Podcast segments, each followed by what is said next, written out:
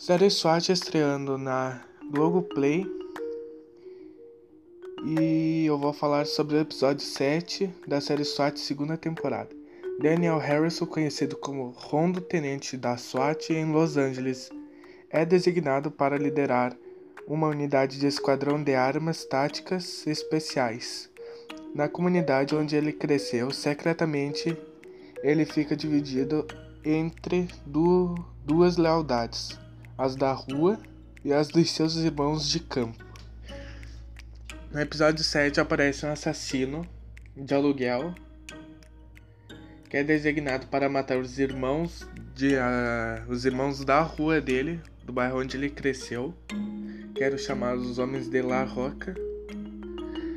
E o filho de La Roca, que é um presidiário que ajudou a o Honda viver a vida dele como policial, ele procurou proteger o filho. Pediu pro tenente da SWAT proteger o filho. O filho foi preso como tráfico de armas pela Cris, pela Cris que é colega do Rondo, companheira de de equipe por tentativa de comprar armas. Foi preso, mas ficou no, no quartel da SWAT, preso só por uns dias. Até então ele estava protegendo o filho do La Roca, Rondo. Até que acabasse ele ia liberar, liberar o filho do La Roca. Mas, pela uma surpresa, os bandidos, após assassinar seis, quase seis pessoas, Drake, Drake para é, assassinou seis pessoas, quase porque duas sobreviveram porque a Sargento Rondo, Tenente Rondo ligou avisando que ia ter o assassinato da mulher, da esposa e do homem que ia ser morto pelo Drink. Daí mandou eles se protegerem. Eles foram lá se protegeram, conseguiram entrar nisso apareceu a polícia. Eles tentaram meter meio. Tentaram fazer meio que uma fuga. Só que a fuga acabou frustrada. Porque fizeram o bloqueio total.